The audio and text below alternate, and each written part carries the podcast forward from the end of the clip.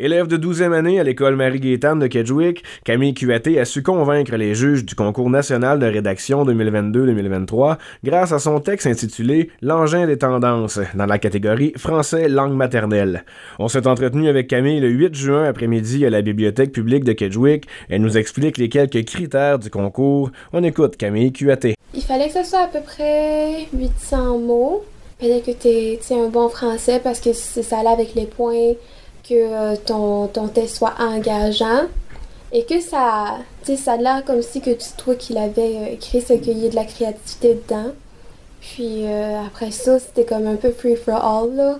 on n'avait pas des paragraphes, on pouvait vraiment aller comme on voulait, essayer de les impressionner avec notre créativité. À propos de son texte L'engin des tendances, Camille fait le lien entre la musique et la technologie en comparant différentes époques. On devait parler euh, de l'impact de la connectivité sur euh, la musique et les musiciens, comment que le processus est différent, comment c'est influencé.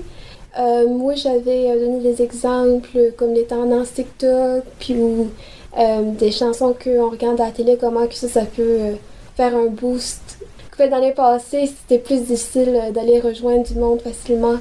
Du coup, c'était vraiment euh, parler de la connectivité.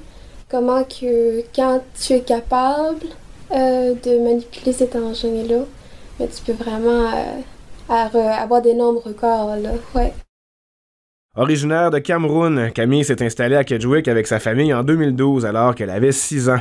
La langue française a toujours occupé une place importante dans sa vie, elle qui souhaite contribuer à la promotion de la langue française. Certainement, je trouve que la langue française est une langue importante, puis surtout dans le domaine professionnel.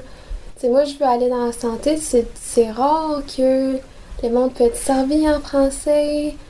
Fait que je veux vraiment faire de ma part, puis euh, promouvoir le français, essayer de participer à toutes les activités que je peux. Plusieurs centaines d'élèves au travers le pays participent au concours national de rédaction qui permet à bon nombre d'élèves de recevoir des bourses allant de 1000 à 20 000 dollars. Par l'écriture de son texte, Camille apprenait le 23 mai dernier qu'elle décrochait une bourse de 10 000 dollars qui servira à financer ses études universitaires qui s'entameront dès septembre prochain à l'Université Sainte-Anne, en Nouvelle-Écosse.